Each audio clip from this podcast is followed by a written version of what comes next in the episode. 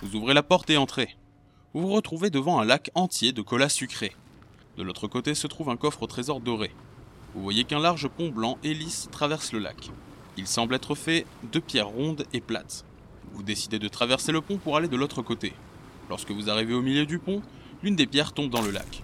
C'est à ce moment que vous constatez avec stupeur que la pierre entraîne une réaction en chaîne. Il s'agissait d'un pont constitué de mentos. Un immense geyser de cola brûlant se forme sous le pont, le faisant s'écrouler, et vous avec. Vous finissez par vous noyer dans le torrent bouillant. Vous êtes mort. Vous pouvez retenter votre chance et recommencer l'aventure ou revenir à votre précédent choix.